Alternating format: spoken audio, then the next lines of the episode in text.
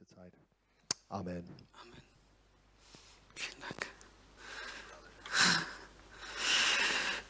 Ja, hallo und ich sage auch Hallo ihr da draußen, die ihr jetzt auch hier eingeschalten habt. Und ähm, ich freue mich, heute hier zu sein. Bin natürlich auch natürlich aufgeregt. Das ist mein erstes Mal, dass ich hier stehe. Das ist wirklich ein großer Pult. Hätte ich gedacht, so hoch. Aber ähm, ich möchte auch zu Beginn, bevor ich überhaupt loslege, ähm, auch mein Herz teilen. Ich hatte vorhin eine Frage an, an, an Vater und ich habe ihn genauso gefragt. Ich habe gesagt, wie ist es eigentlich, wenn ich herkomme und ich schaue in diese Reihen und hier sitzt niemand? Und es ist so herrlich, wenn wir diese Fragen stellen. Er wendet unseren Blick auch. Und er sagte eigentlich zu mir, wieso schaust du auf die Stühle? Und ähm, dieses Herz eigentlich, was machen die Leute, die hier sind, jeden Sonntag, die Band, die spielt, der Pastor, der so viel investiert in die Gemeinde, dass die Gemeinde nicht aufhört, das Wort zu hören?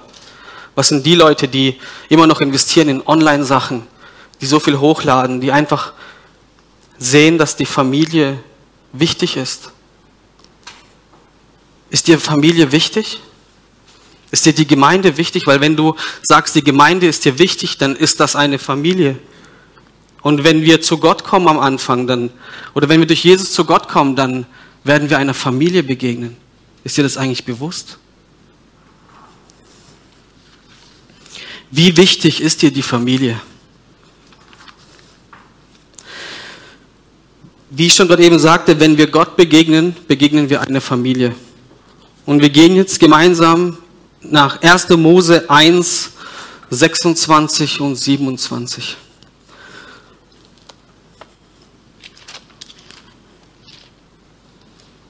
Ich meine, unser Thema ist das Ewigkeitsprinzip. Und warum fange ich hier an? Weil die Ewigkeit was mit Familie zu tun hat. Und wir müssen wissen, wer unser Vater ist. Und wenn du Gott begegnest, begegnest du einem Vater. Und du begegnest noch viel mehr und dazu kommen wir gleich. Zack hat schon oft diesen Vers zitiert und ähm, es ist einfach nur herrlich, wenn ich allein nur dieses Wort Wonne höre und denke ich immer an ihn. Denke ich mir eigentlich, ja, aber Herr, ich muss doch eigentlich an dich denken. Nein, ich bin dankbar für ihn, dass er dieses Wort so predigt in Leidenschaft, dass ich gar nicht mehr anders darüber gut denken kann. Wonne, wahre Freude. Was ist wahre Freude für dich? Ich werde mal lesen, Vers 26. Und Gott sprach, lasst uns Menschen machen als unser Bild, uns ähnlich.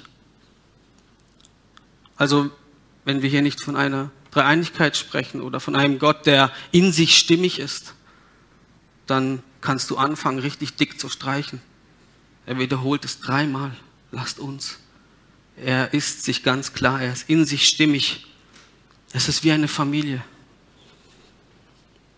Und was tut er? Er schafft Mann und Frau.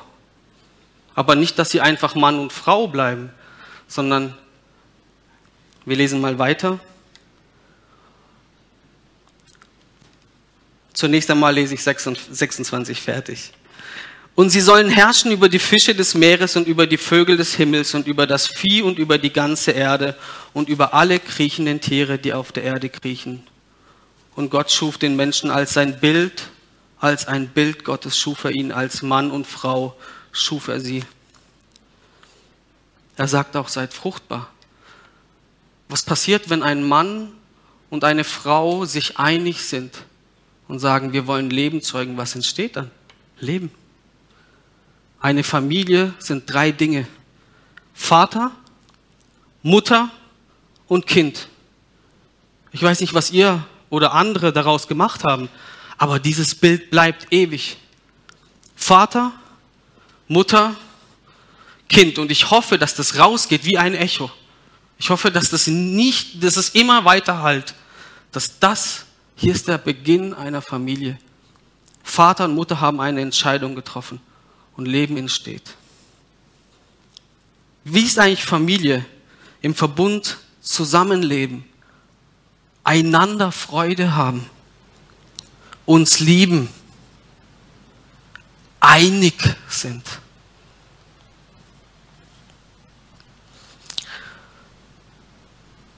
Wir sollen herrschen Der zweite Punkt von Gott ist, wenn wir ihn kennenlernen, Gott ist ein Geber und Herrscher in Ewigkeit.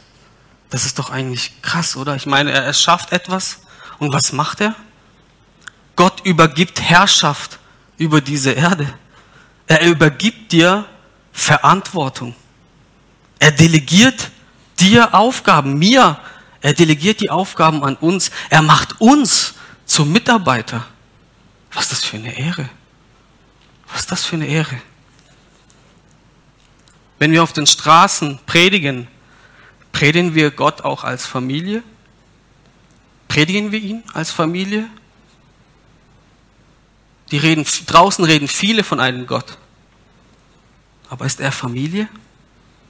Der größte Schaden oft bei den Menschen ist nämlich, dass am Anfang irgendwas kaputt ging. Irgendeine Verbindung kaputt gegangen ist. Zu Vater, zu Mutter, zu Geschwistern. Das ist ganz, ganz oft. Prüft's nach, schaut's nach. Geht unter die Menschen und sieht diesen Schmerz. Sieh diesen Schmerz.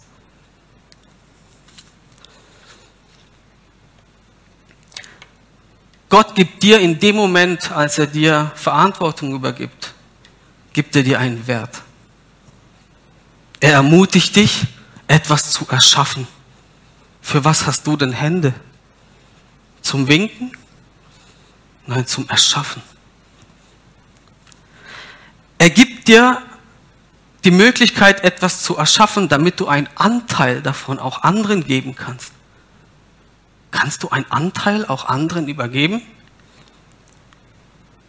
Er lehrt dich, etwas zu bebauen, zu bewahren und er lehrt dich. Er ist der, der dich lehrt. Lassen wir uns lehren von Gott heute noch? Darf Vater in unser Leben sprechen?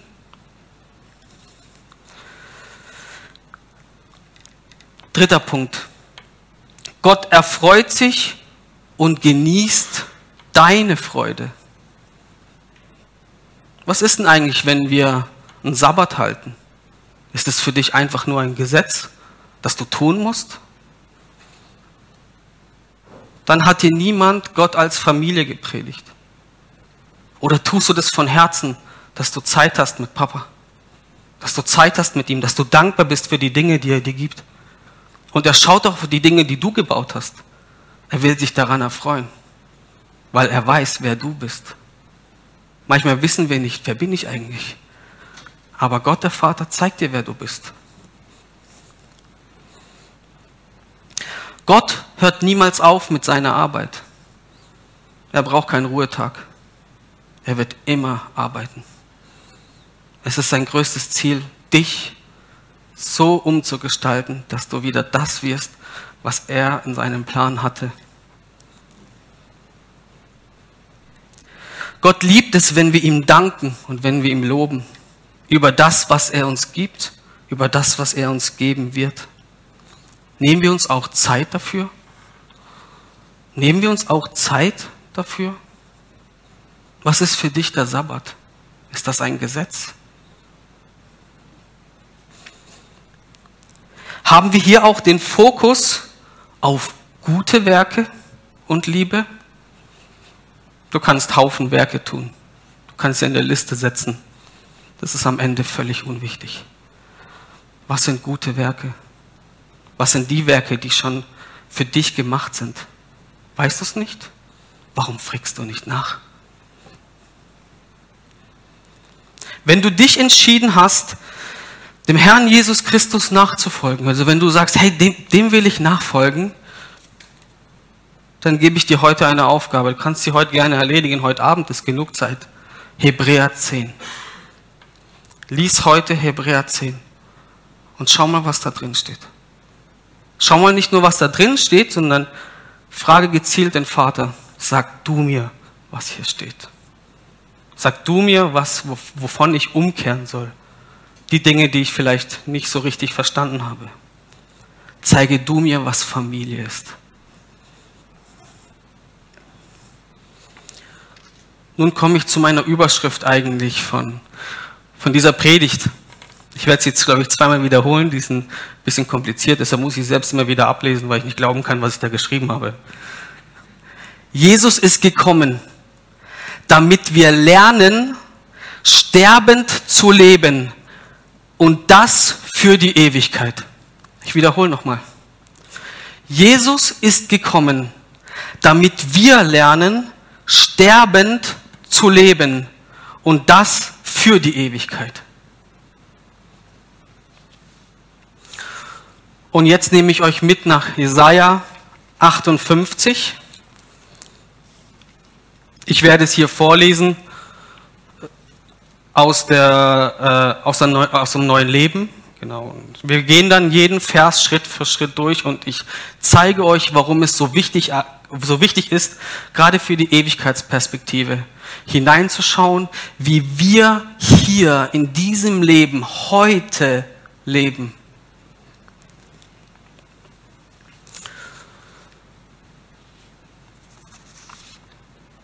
Jetzt schaue ich gerade noch. Ah ja, hier, okay. Okay, ich fange an. Ihr lest natürlich mit. Ich hoffe, ihr habt alle eure Bibeln dabei, eure Handy-Apps, sonstiges. Holt sie raus. Liest mit. Ich kann viel vorne erzählen. Wir müssen mitlesen und schauen, was betrifft mich. Dafür sind wir Prediger da. Wir predigen das Wort nicht, um toll da zu sein. Ich pfeife auf euer Abo. Ich brauche eure Daumen nicht. Abonniert den Vater. Abonniert Gott. Und eure Daumen gibt Jesus Christus, der alles bezahlt hat. Ich habe nichts getan dafür. So, Vers 1. Verkünde aus voller Kehle, laut wie Trompetenklang, halt dich nicht zurück. Verkünde meinem Volk seine bösen Taten und halte Jakob seine Sünden vor. Stopp. Das erste, was mir hier kam, war, dürfen Älteste der Gemeinde, Pastoren, Leiter, sonstige Leiterschaften, dürfen die dir heute noch sagen,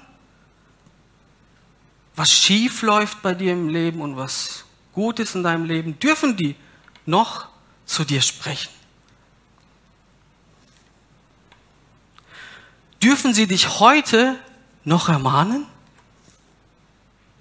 und lehren? Oder hörst du nur noch auf das, was dir angenehm ist? Weitere Frage ist, wie dick ist dein schwarzer Stift, den du benutzt, um Stellen aus der Bibel zu streichen? Wie dick ist der? Du darfst ihn nachmessen. Schau nach, wie dick der ist.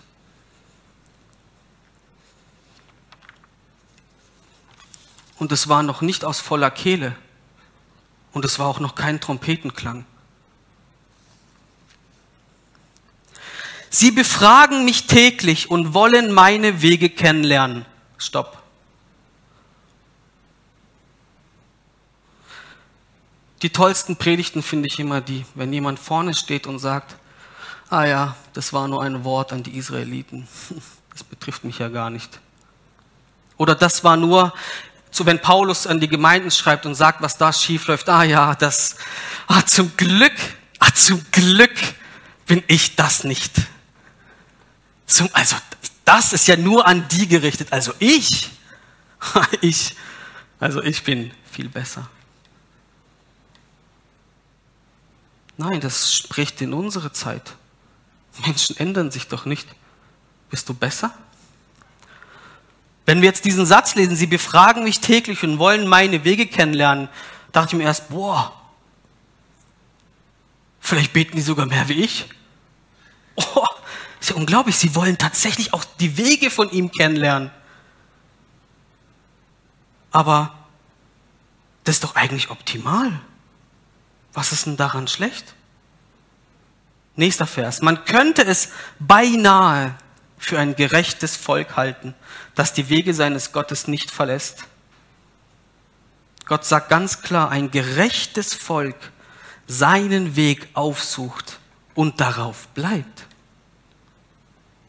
Hier steht, dass die Wege seines Gottes nicht verlässt. Ja, wie viele Wege wollten Sie denn gerne hören? Jesus sagt, ich bin der Weg. Bleiben wir auch drauf?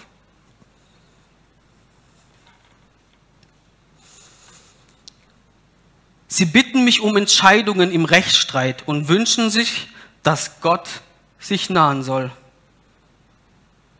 Ist doch eigentlich, eigentlich gar nicht so schlecht, oder? Ich meine, es hört sich doch gar nicht so schlecht aus, so schlecht an, aber wir sehen weiter, wie Gott eigentlich darauf reagiert. Und was sie vor allem fragen, die Menschen, was sagen die denn? Sie fragen, wozu fasten wir, wenn du es nicht siehst? Weshalb quälen wir uns, wenn du uns keine Beachtung schenkst? Das hat sich nicht verändert. Das ist ganz einfach. Meckern, motzen und mosern. Dafür bist du nicht geschaffen.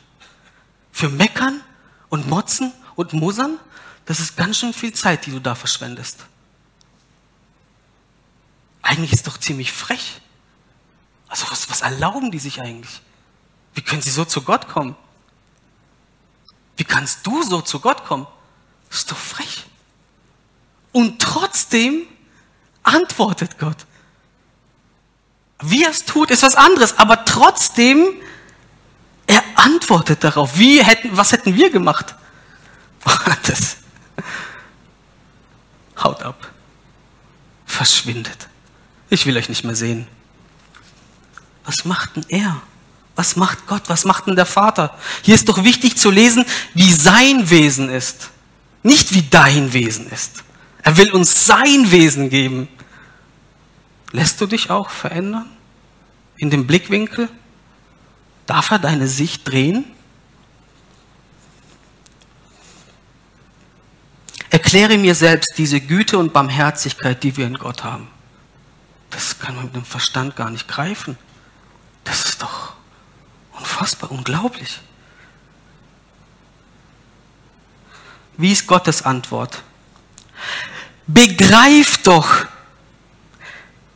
während ihr fastet, geht ihr euren Geschäften nach und übt Druck auf alle eure Arbeiter aus. Während ihr fastet, zankt und streitet ihr und schlagt mit gottloser Faust zu. Ihr fastet zurzeit nicht so, dass ihr eure Stimme damit im Himmel Gehör verschaffen könntet. Soll das ein Fasten sein, wie ich es liebe?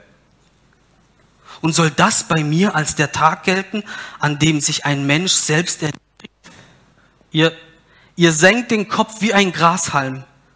Dazu kleidet ihr euch in Sack und Asche. Nennt ihr das Fasten? Stimmt es also, dass Gott jedes Gebet hört? Also ich würde von mir aus sagen, ja, er hört jedes Gebet. Sagt auch hier, er hört das, was die sagen. Gott weiß eh schon, bevor wir sprechen, was kommt. Die Frage ist eine andere. Will er diesen Gebeten Reaktion schenken, so wie Sie es wollen?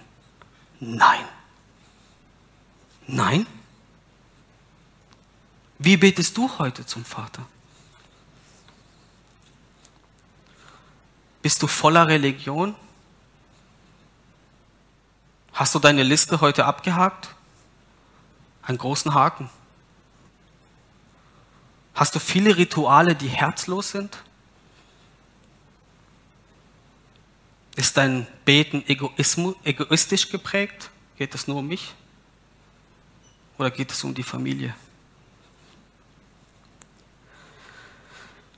Oder diese hier, die den ganzen Tag schreien, und auch die habe ich kennengelernt. Oh Herr, schau ich Sünder, ich arme Socke. Oh, guck, guck, wie schlimm es mir geht. Oh, es ist alles so furchtbar. Es ist ja schön, dass du Sündenerkenntnis hast. Ist nicht schlecht. Aber hast du schon mal überlegt, davon umzukehren? Anstatt ganze Zeit zu jammern und zu schreien? Das Problem ist, es könnte Arbeit kosten. Und das wollen viele vielleicht nicht machen. Es ist anstrengend. Ich muss mich selbst stellen. Das ist hart. Ja, das ist hart. Willkommen im Reich Gottes.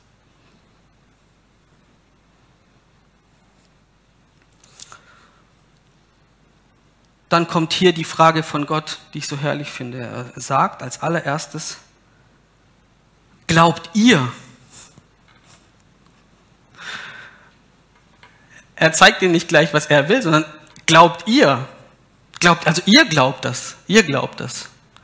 Aber ist es gegründet in meinem Wesen, in meinem Herz? So wie ich das sehe, habt ihr nachgefragt? Glaubt ihr? Und jetzt kommen wir auch immer mehr in die Ewigkeitsperspektive, zum Wesen des Vaters.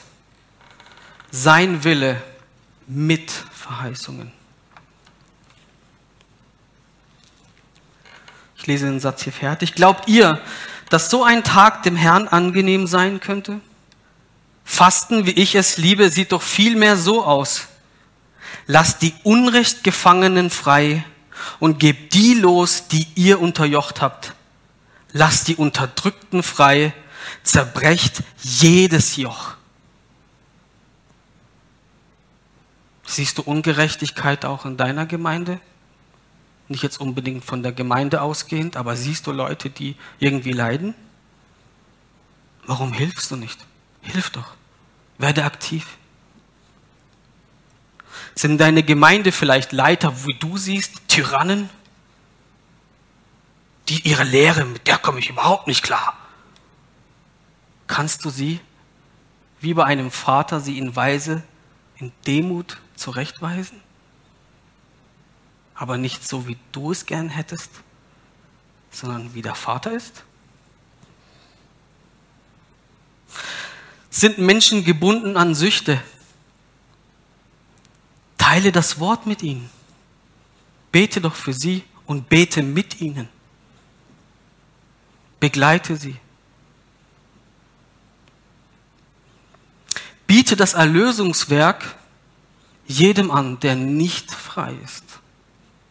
Es gibt kein Joch, das nicht bricht im Blute Jesu. Es gibt kein Joch. Keins. Lass dir nicht einreden, dass ein Joch nicht bricht.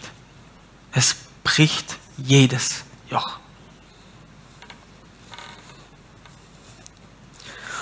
Ihr dürft auch Halleluja oder Amen sagen.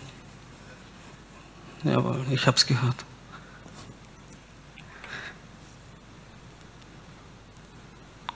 Hast du deinen Mann fest im Griff zu Hause als Ehefrau? Hast du ihn fest im Griff, ja?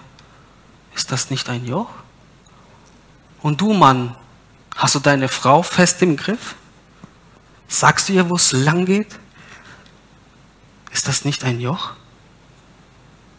Wieso bindest du Leute an dich? Du hast gar kein Recht. Du hast gar kein Recht. Wie ist deine Beziehung zum Vater? Was ist sein Wesen?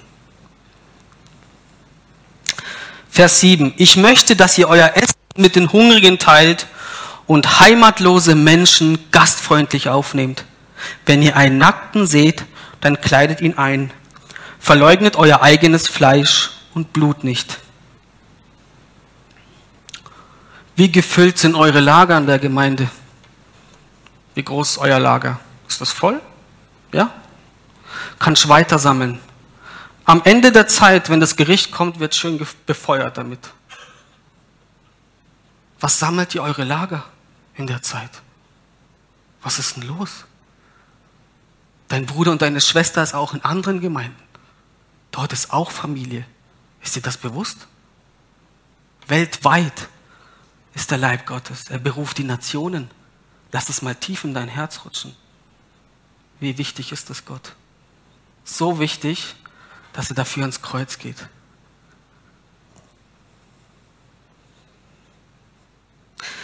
Wie sehr liebst du die Nationen? Wie sehr die Leute, die Hunger haben? wie sehr die, die keine Kleidung haben. Dient dein Haus dem Nächsten? Dient es? Eine Kirche ist wertlos ohne Dienst an anderen Menschen. Und nur geistig irgendwie unterwegs zu sein, heißt gar nichts. Sondern dein Glaube sollte Werke haben. und die Werke entspringen aus dem Glauben der Nachfolge. Folgst du Jesus nach? Bist du wie er ist?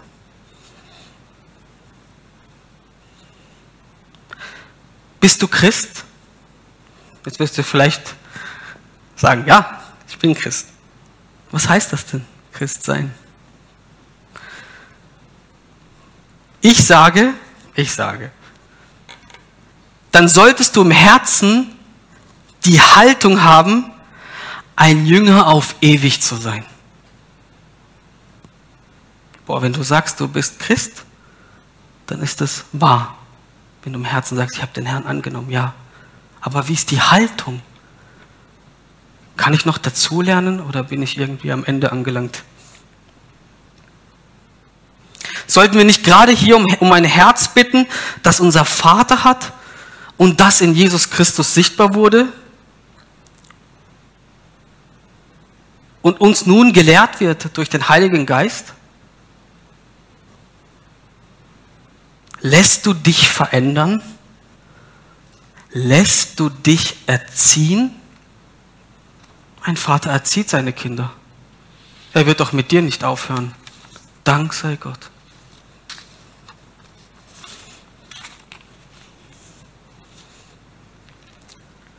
Vers 8. Und wenn du so handelst, und jetzt schaut mal genau hin, was passiert, wenn du so handelst. Wenn du so handelst, wird dein Licht aufleuchten wie die Morgenröte. Deine Heilung wird schnelle Fortschritte machen. Deine Gerechtigkeit geht dir dann voraus und die Herrlichkeit des Herrn folgt dir nach. Dann wirst du rufen und der Herr wird dir antworten. Du wirst um Hilfe schreien und er wird dir antworten. Hier bin ich. Entferne die Unterdrückung aus deiner Mitte. Lass die höhnischen Fingerzeichen und das trügische Reden. Unser Problem ist, wir wissen nicht, wer die Mitte ist. Wenn du weißt, wer dein Zentrum ist, dann fängst du an, als allererstes dich vom Thron zu stoßen. Bist du in deinem Leben du die Mitte? dann schmeiß ihn raus. Wenn der Herr Platz genommen hat in dieser Mitte,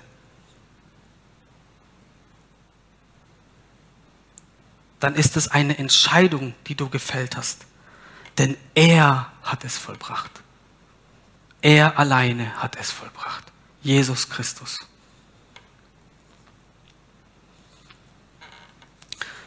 Vers 10. Öffne dem Hungrigen dein Herz und hilf dem, der in Not ist. Stopp.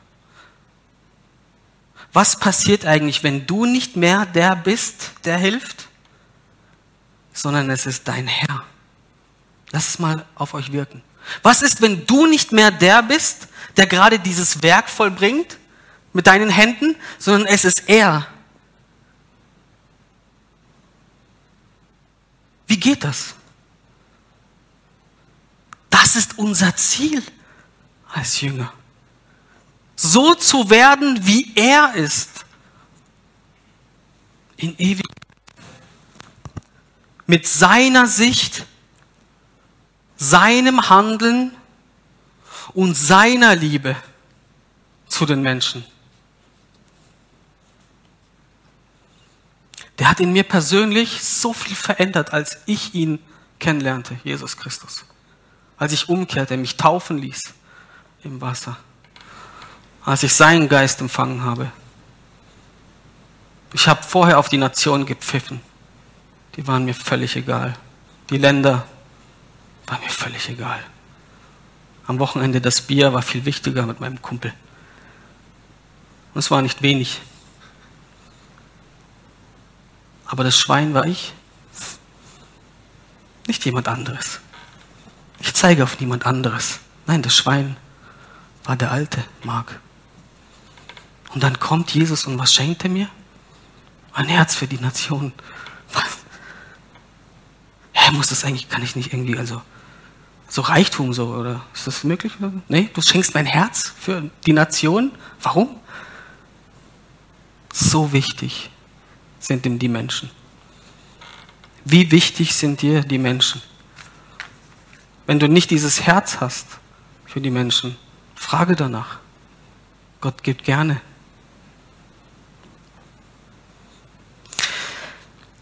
Wie viel von dir muss noch sterben, um diesem Leben Raum zu geben?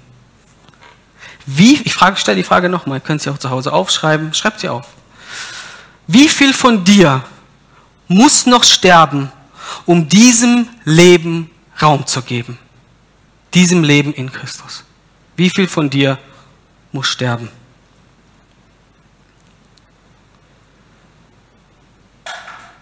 In Vers 11 steht, dann wird der Herr dich beständig leiten und dir selbst in Dürrezeiten innere Zufriedenheit bewahren.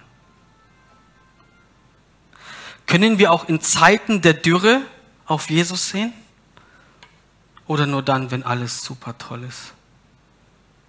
Wenn alles problemlos ist? Was ist eigentlich Reichtum in Gott? Was ist eigentlich Reichtum? Wahren Reichtum haben wir alleinig im Herrn, in Jesus Christus.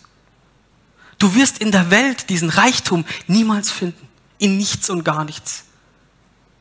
In nichts. Durch seinen Geist haben wir vollen Reichtum.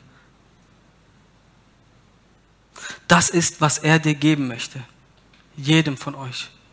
Wenn du draußen Jesus nicht kennst, dann lerne diesen Reichtum im Vater kennen, was er für dich hat, wie wichtig du ihm bist. Wenn wir zufrieden sind, wenn wir sagen, ich bin zufrieden, bist du auch satt? Bist du satt? Das Einzige, was dich satt macht, ist sein Wort. Du wirst nicht satt. Du wirst tolle Buffets sehen, du wirst dich daran ergötzen, du wirst fressen, aber am Ende hast du wieder Hunger. Aber in seinem Wort werden wir satt. Bist du satt? Er wird deinen Körper erfrischen, sodass du einem soeben bewässerten Garten gleichst und bist wie eine versiegelte Quelle. Ich muss es sagen, also Zack predigt in letzter Zeit unser Pastor viel über, auch über den Garten. Wisst ihr, was das für eine Bedeutung hat? Lasst es mal auf euch wirken. Wenn du selbst einen Garten hast und du hegst ihn und du pflegst ihn und bewässerst ihn, wie könnte der am Ende aussehen?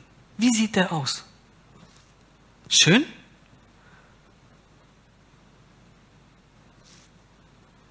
Wenn du einen Garten hegst und pflegst.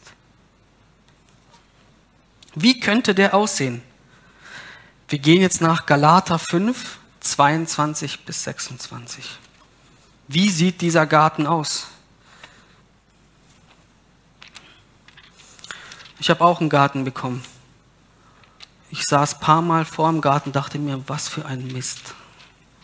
So viel Arbeit. Ich habe gar keinen Bock drauf. Oh, ihr wisst gar nicht, wie viel Gott durch einen Garten sprechen kann. Wir lesen aber, was passiert, wenn wir einen Garten hegen und pflegen. Galater 5, 22 bis 26. Die Frucht des Geistes aber ist, Moment, hier wird von der Frucht gesprochen. Hat wieder irgendwie was mit Garten zu tun, mit einem Wachstum, mit einem Reife einer Frucht. Liebe, Freude, Friede, Langmut, Freundlichkeit, Güte, Treue, Sanftmut, Enthaltsamkeit. Gegen dieses ist das Gesetz nicht gerichtet. Die aber dem Christus Jesus angehören, haben das Fleisch samt den Leidenschaften und Begierden gekreuzigt. Ist jetzt hier ein Sterben notwendig? Wenn wir durch den Geist leben, so lasst uns dem Geist folgen. Lasst uns nicht nach eitler Ehre trachten, indem wir einander herausfordern oder einander beneiden.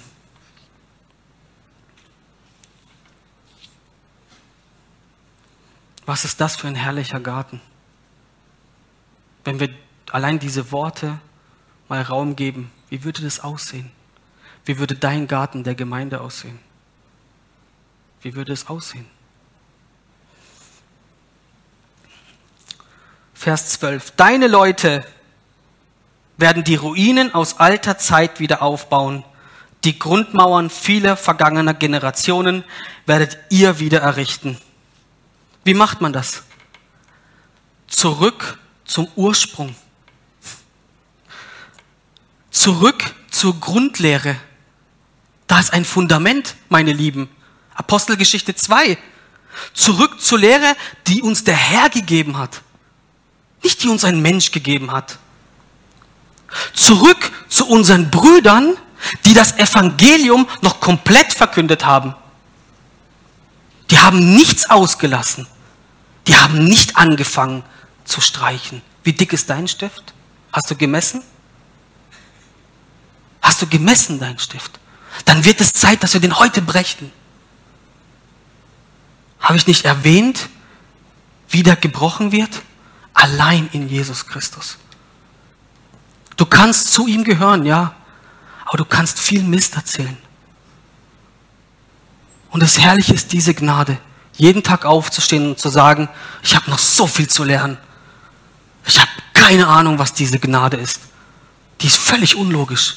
Aber ich hätte, ja, hättest du, hättet, ihr hättet viele schon tun können.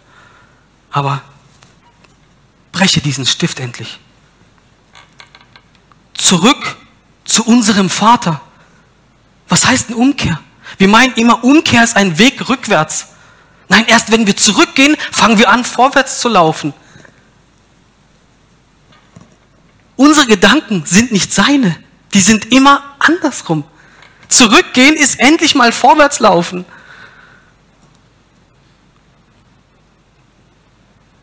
Zurück zu unserem Vater, der seinen Willen im Sohn uns kundgetan hat. Was er will, hat er in seinem Sohn uns kundgetan. Zurück und doch nach vorne. Unser Ziel ist die Ewigkeit. Nochmal, unser Ziel ist die Ewigkeit. Nicht dieses Stück, wie Simon in der letzten Predigt es schon gezeigt hat. Wenn ihr es nicht gesehen habt, schaut es euch an. Dieses Beispiel ist wundervoll. So ein Stückchen Seil ist dein Leben, 70 bis 80 Jahre. Und dann? Was dann? Ewigkeit.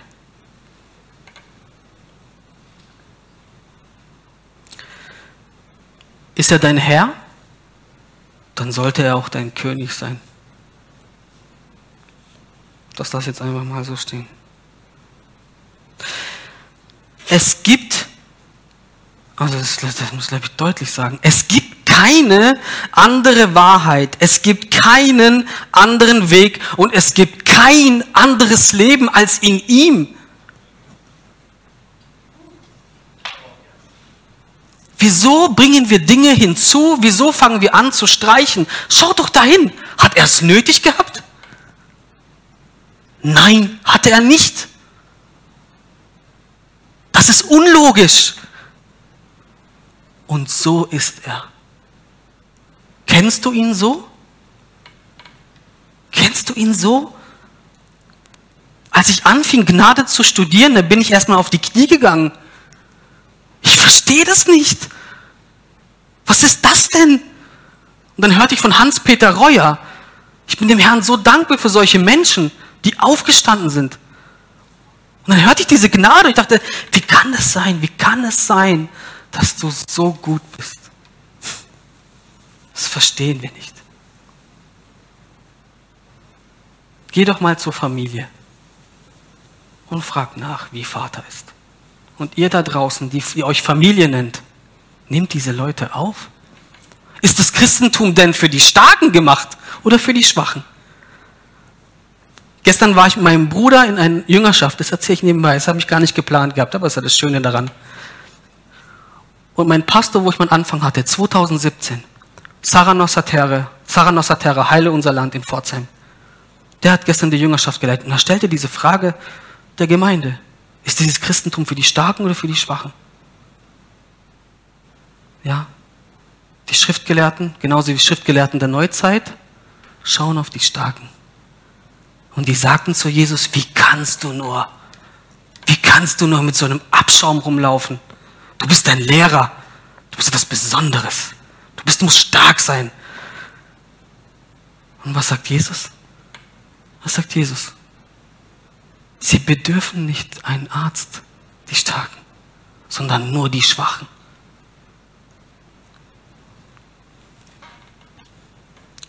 Ist der Christentum für die Starken und für die Schwachen? Beantworte zu Hause dir selbst diese Frage auch hier. Geht mal tief hinein, was das bedeutet. Wenn Jesus kommt, repariert er nicht einfach billig. Er kommt nicht, um irgendwelche Lücken bei dir zu flicken mit bisschen Tesa und so ein Müll. Wenn Jesus kommt und repariert, repariert er anständig. Er repariert ordentlich. Diese Dinge, die Funktionalität haben, wird er so wieder hinbringen, dass es wieder das ist, was es sein soll. Er stellt dich her. Er stellt dich her, so wie du sein sollst.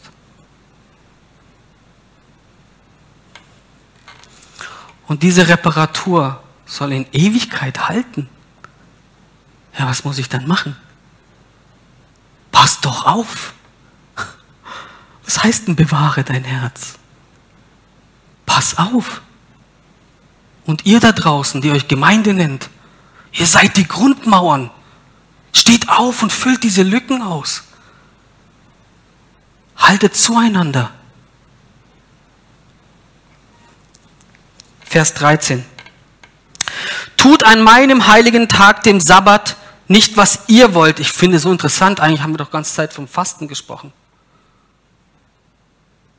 Jetzt wieder vom Sabbat. Was ist denn, wenn wir uns Gott zuwenden und mit ihm diesen, dieses Leben gehen wollen? Du verzichtest auf deine Ansichten, auf das, was du denkst, was heute gut wäre. Oh, heute mal länger pennen, wie cool. Nein, guten Morgen, liebe Welt aufstehen. Heute ist mein Tag. Hast du einen Sabbat immer noch, machst du aus dem Sabbat immer noch ein Gesetz? Dann hast du ihn nicht verstanden. Dann warst du nicht bei ihm. So gerne will er Zeit mit dir verbringen. Ist er gebunden an einen Tag? Was? Was? Er wird am liebsten jeden Tag mit dir verbringen. Aber er sagt, okay, ich gib mir einen. Will dein Ehemann, Ehefrau auch mit dir einen Tag verbringen? Sag doch mal, ey, nur Montag, Dienstag, Mittwoch, Donnerstag, Freitag, Samstag, Sonntag habe ich was anderes vor. Wer wäre dann die Reaktion? Was? Tut an meinem heiligen Tag, dem Sabbat, nicht, was ihr wollt, sondern erlebt ihn als Wonne. Da wären wir wieder bei meinem Pastor. Ich so, wow, ja super, passt hier irgendwie alles zusammen. Das macht hier irgendwie alles Sinn. Das ist ein riesiger Kontext. Ja, ups. Und ehrt den heiligen Tag des Herrn. Ehrt ihn. Verfolgt nicht eure eigenen Interessen. Geht nicht euren Geschäften nach und erspart euch leeres Geschwätz. Wonne ist wahre Freude. Kannst du sie erlernen? Nur dann, wenn du zum Vater gehst. Du weißt nicht, was wahre Freude ist, wenn du nicht Jesus kennenlernst. Ist das überhaupt möglich, also wahre Freude zu haben? Ist es möglich? Wenn wir der Anleitung, wenn wir der Anleitung Folge leisten, ist das möglich, wahre Freude zu haben. Wenn wir der Anleitung Folge leisten,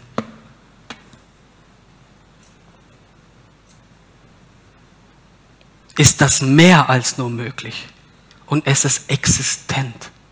Es ist real. Wie viel muss noch sterben, um sein Leben zu leben?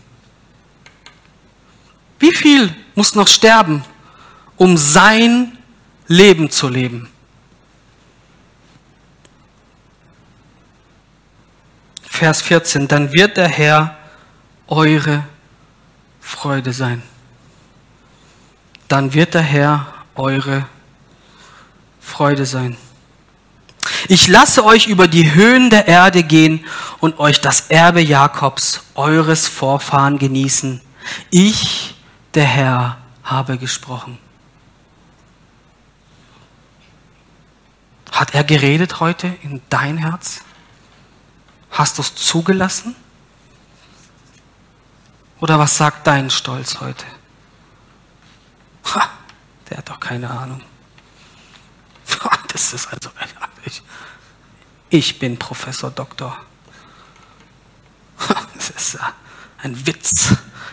Von dem lassen wir doch nichts sagen. Ja. Willkommen in seinem Reich. Jetzt nehme ich euch gerne mit nach Matthäus 16, 24 bis 26. Matthäus 16, 24 bis 26. Vorher nochmal die, haben die jetzt wieder stehen?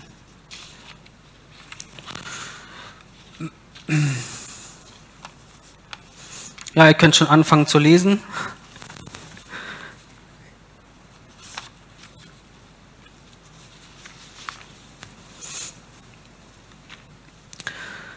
Jesus ist gekommen, damit wir lernen, sterbend zu leben und das für die Ewigkeit.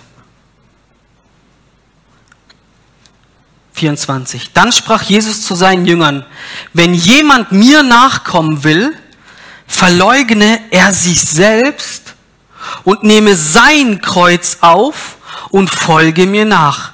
Denn wer sein Leben, sein Leben retten will, wird es verlieren. Wer aber sein Leben verliert, um meinetwillen wird es, wird es finden. Das ist doch, nee, ist doch völlig unlogisch, oder? Das ist doch, ja, das ist doch völlig andersrum. Das heißt, ich muss was, ich muss was hergeben. Denn was wird es einem Menschen nützen, wenn er die ganze Welt gewönne, aber sein Leben einbüßte? Oder was wird ein Mensch als Lösegeld geben für sein Leben? Ist Sabbat ein Gesetz für dich? Willst du bezahlen am Ende? Die Sünde bezahlt. Jesus hat für uns bezahlt. Willst du bezahlen? Kannst es versuchen. Kannst dir mal eine Liste dem Vater später hinhalten, wie toll du warst. Er wird sagen, ich kenne dich gar nicht. Wer bist denn du? Wer bist du? Denn der Sohn des Menschen wird kommen in der Herrlichkeit seines Vaters mit seinen Engeln und dann wird er einen jeden vergelten nach seinem Tun.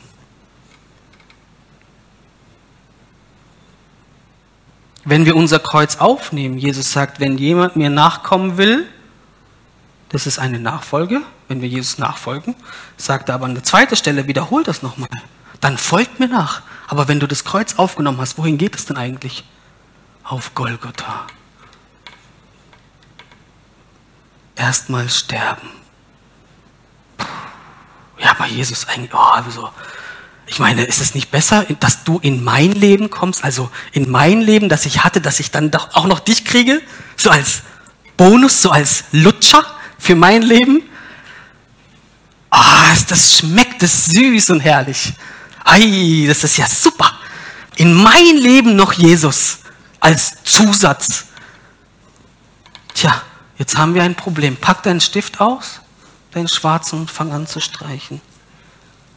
Das äh, passt mir nicht. Also, für mich selbst verleugnen, also so schlimm bin ich ja gar nicht. Hast du die Kosten berechnet, bevor du gesagt hast, ich folge dir nachher? Jetzt wird's heavy. Das ist schwer, das Ding. Das ist hier klein noch. Du musst einiges verlieren für die Nachfolge. Und das bist du. Jesus selbst blieb bis zum Schluss gehorsam. Er blieb standhaft. Was ist das für ein Mann?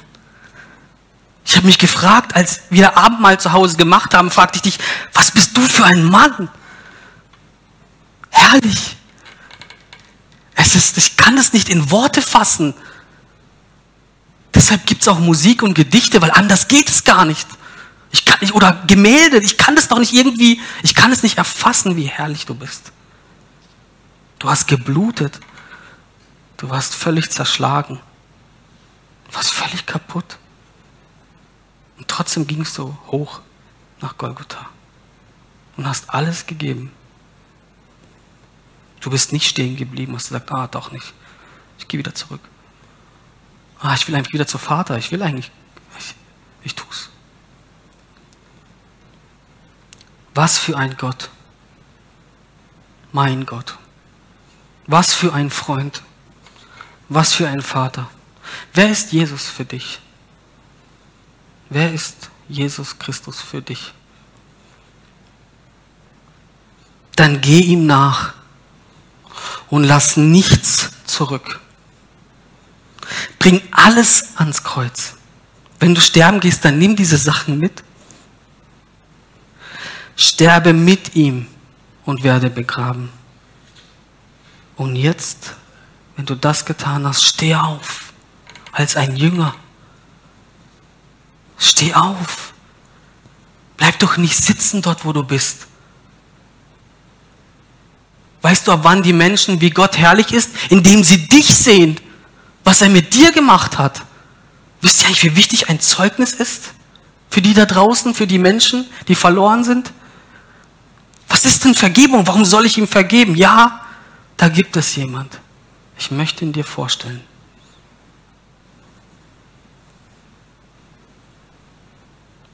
Geh. Also wenn du ein Wort heute, heute möchtest, dann geh. Wisst ihr, was geh eigentlich heißt? Eine Aktivität. Aber nicht in, in irgendwelchen Aktionismus, sondern geh doch für das Herz, das er dir gegeben hat. Du weißt nicht, was Liebe ist, wenn du Gott nicht kennengelernt hast.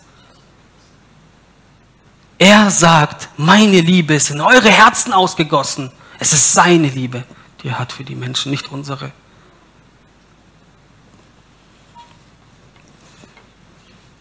Überwinde. Fang an zu kämpfen gemäß seiner Kraft. Nicht aus deiner Kraft. Du hast keine Kraft. Es ist seine Kraft gemäß in uns. Wie viel Ehre dass er uns diese gibt, diese Kraft, die aber seine ist. Wenn du das alles glaubst, was ich dir gerade gesagt habe, dann lies mal Römer 6, was das heißt, wenn ich bekenne, dass ich ihm nachfolge und mich taufen lasse. Wenn du jetzt sagst, oh, Taufe, äh, ja, aber das ist ja ein ganz anderes Thema, dann ja, kein Problem, hol deinen schwarzen Stift und streiche Apostelgeschichte 2 raus. Wisst ihr, was da für eine Überschrift steht? Schaut mal in euren Bibelübersetzungen. Der Gemeindeanfang. Der Gemeindeanfang, der Ursprung eigentlich, die Wurzel von all dem, was wir heute tun. Wie oft willst du es noch hören?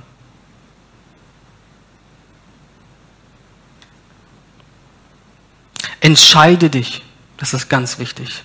Entscheide dich für ihn. Gnade ist nicht billig. Entscheide dich. Entscheide dich ganz für deinen Ehemann, denn er ist nicht irgendwie einfach nur ein Lebensgefährte für eine kurze Zeit. Er ist dein Ehemann. Du als Braut entscheide dich für ihn. Er ist dein König. Er ist deine Liebe.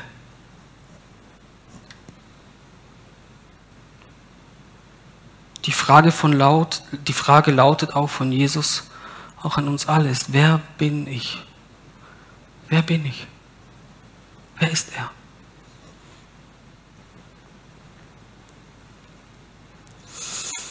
Wenn du Jesus noch nicht kennst, dann brauchst du nicht viele Worte. Lass dein Herz reden. Sage Ja zu ihm. Ja, mein Herr. Ja, mein Herr. Ich brauche deine Gnade und deine Wahrheit. Ich brauche nichts anderes. Nur deine Gnade und deine Wahrheit. Wenn du es noch nie gesagt hast, sage es mal. Heute und von Herzen in Jesaja 58 steht, und er wird antworten. Er wird antworten. Lass dir nicht von irgendjemand einreden, Gott spricht nicht oder er antwortet nicht. Er wird antworten. Er ist alleinig Herr und das in Ewigkeit. Ich könnte noch so viel sagen zu diesem Thema. Noch so viel. Aber ich möchte noch mal die Überschrift nennen von meiner Predigt heute und dann möchte ich noch abschließen mit Kolosser 3, 1 bis 17. Jesus ist gekommen, damit wir lernen, sterbend zu leben und das für die Ewigkeit. Jetzt gehen wir zu Kolosser 3, 1 bis 17.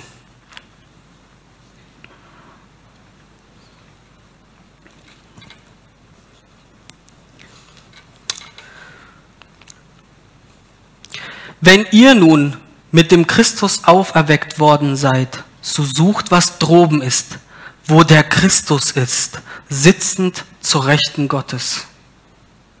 Sind auf das, was droben ist, nicht auf das, was auf der Erde ist. Und das ist eine Haltung.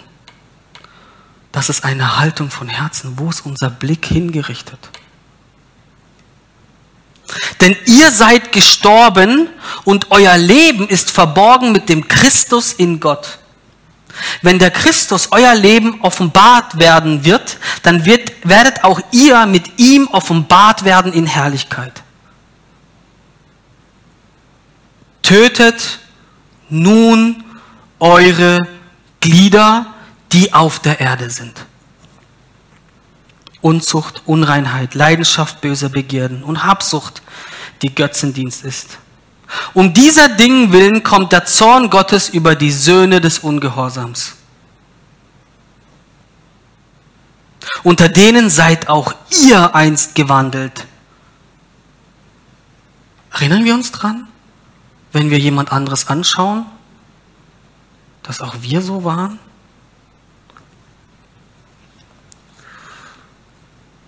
Unter denen seid auch ihr einst gewandelt, als ihr diesen Dingen lebtet. Jetzt aber legt auch ihr das alles ab. Zorn, Wut, Bosheit, Lästerung, schändliches Reden aus eurem Mund. Belügt einander nicht, da ihr den alten Menschen mit seinen Handlungen ausgezogen und den neuen angezogen habt, der erneuert wird zur Erkenntnis nach dem Bild dessen, der ihn erschaffen hat. Da ist weder Grieche noch Jude, Beschneidung noch unbeschnitten sein, Barbars, Giete, Sklave, Freier, sondern Christus alles und in allen.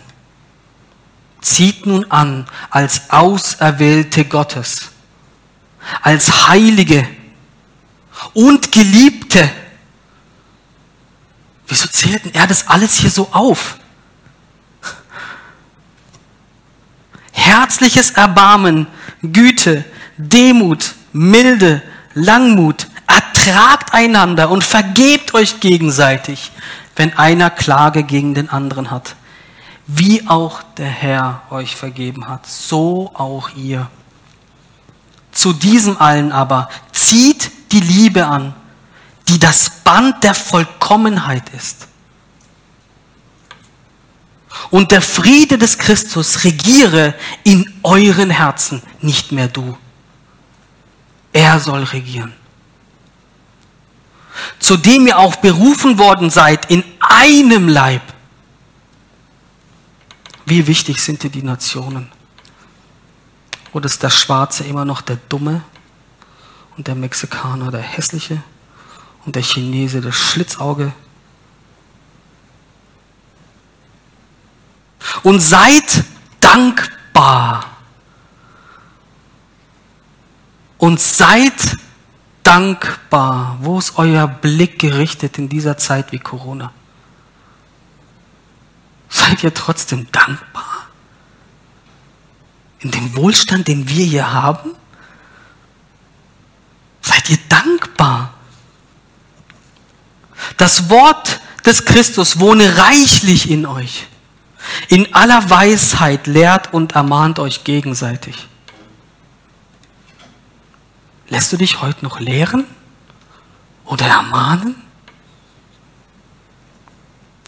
Mit Psalmen, Lobliedern und geistlichen Liedern singt Gott in euren Herzen in Gnade. Und alles, was ihr tut, nochmal, und alles, was ihr tut, im Wort oder im Werk, alles tut im Namen des Herrn Jesus und sagt Gott dem Vater Dank durch ihn.